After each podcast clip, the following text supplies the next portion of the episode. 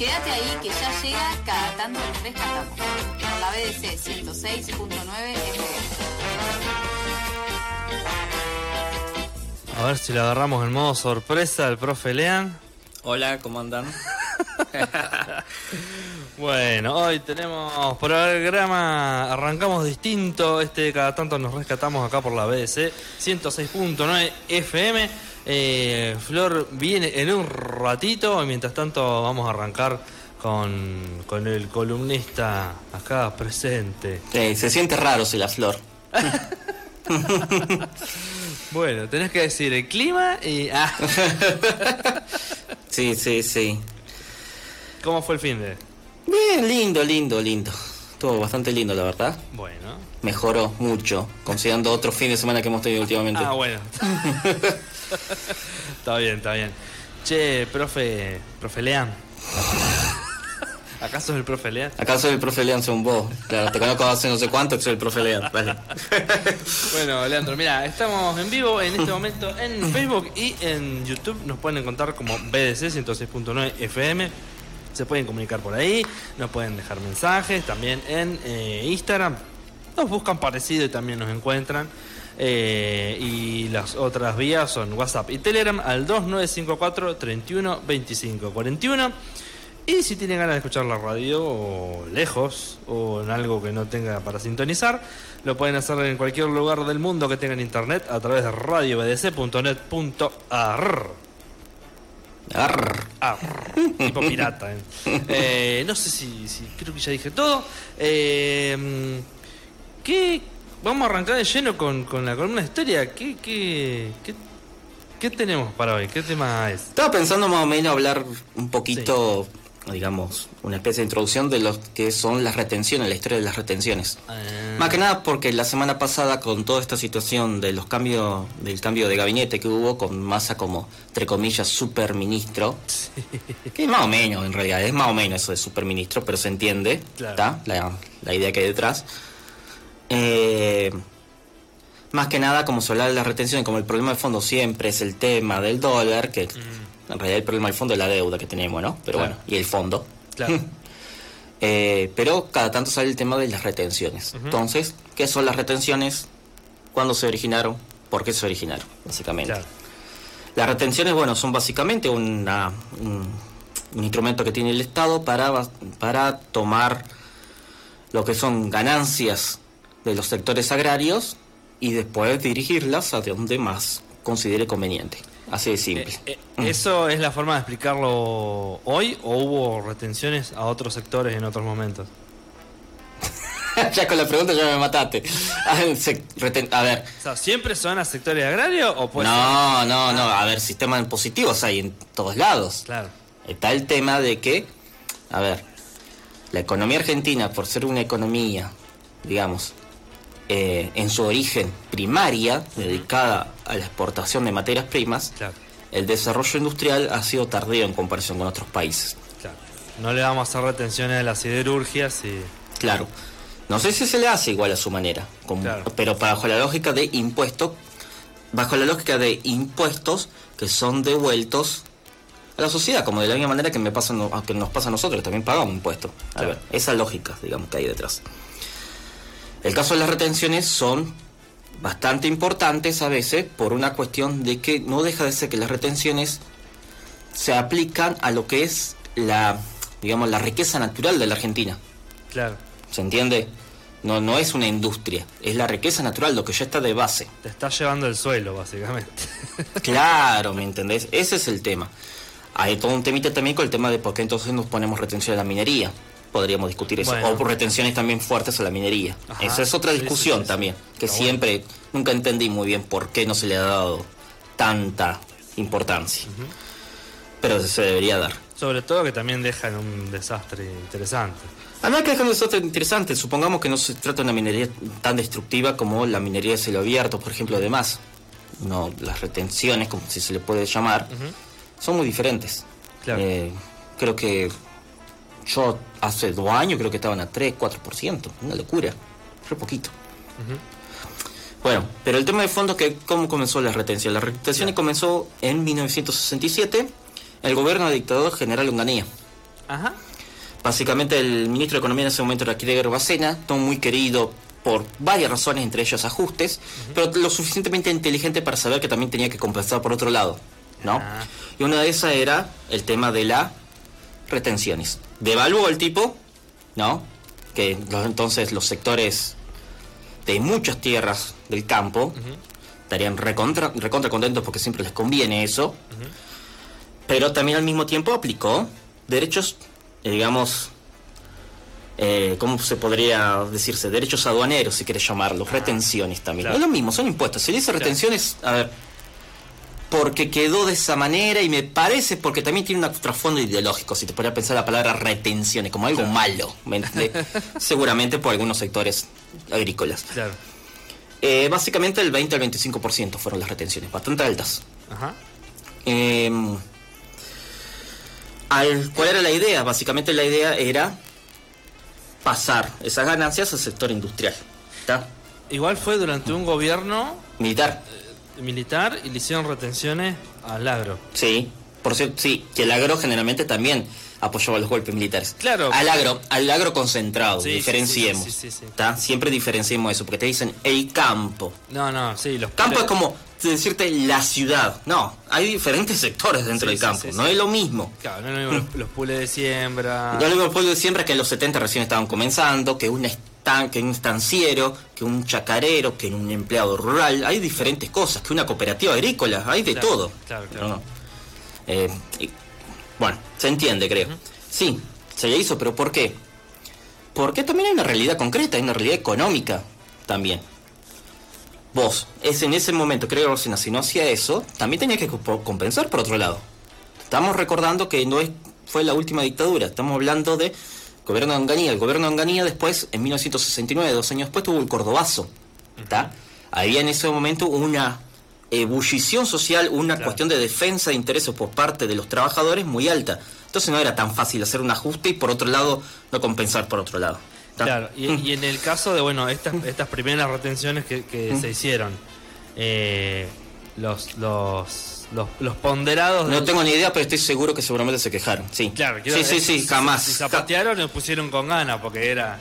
¿Cómo? ¿O pusieron qué? O si lo pusieron con ganas porque eran de- los, los milicos. Lo dudo, sinceramente lo dudo. O sea, a lo sumo habrán zapateado tal vez medio calladito la boca, Claro.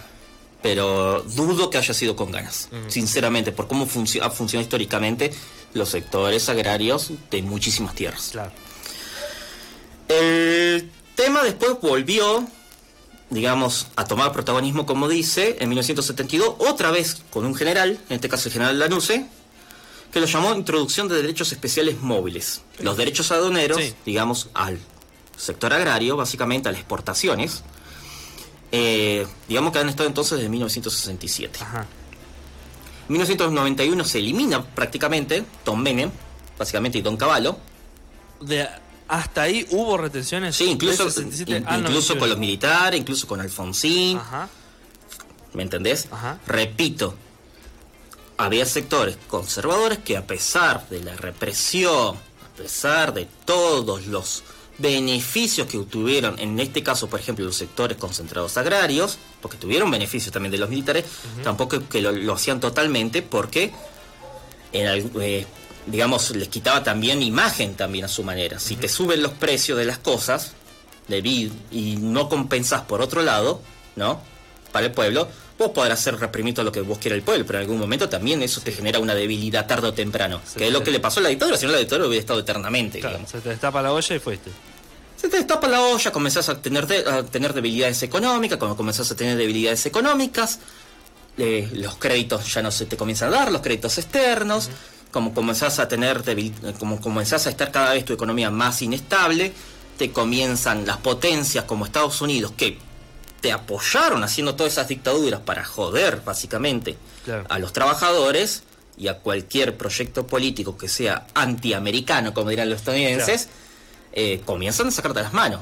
Y la- y- ¿Qué es lo que le pasó a los militares? Comenzaron así, su manotazo de abogado fue intentar la guerra de Malvinas, digamos, ¿no? Sí, sí, sí. sí. Que le salió muy mal, claramente. Te po. anticipo una pregunta que te voy a hacer después. ¿Para qué usaban las retenciones unos y otros? Pero después me la contestás. Bueno, dale. Ahora seguí. No, estábamos en el año 91. Estamos en el año 91, se elimina la mayor parte de las retenciones Y después vuelve, tenemos 2001, crisis, en que vuelve el 2002, gobierno de Dualde, Mm. gobierno transitorio de Dualde, que gobierno, vuelve las retenciones. Claro, después de la crisis. Después de tremenda crisis, ¿no? Pero pensemos, pensemos a ver, ¿en qué momento se saca las retenciones en 1991 y después lo que pasa 10 años después? ¿Me entendés?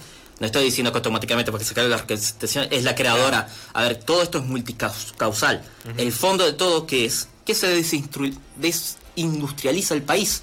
Porque le estás sacando divisas que son necesarias, dinero extranjero que son necesarias para seguir alimentando a una industria que está atrasada en comparación con otros países. Ese es el tema de fondo Claro. siempre. ¿Se entiende? Claro, claro. Ahí está el, el- el temita. Pues se pueden discutir cuánto, cuánto más, cuánto menos.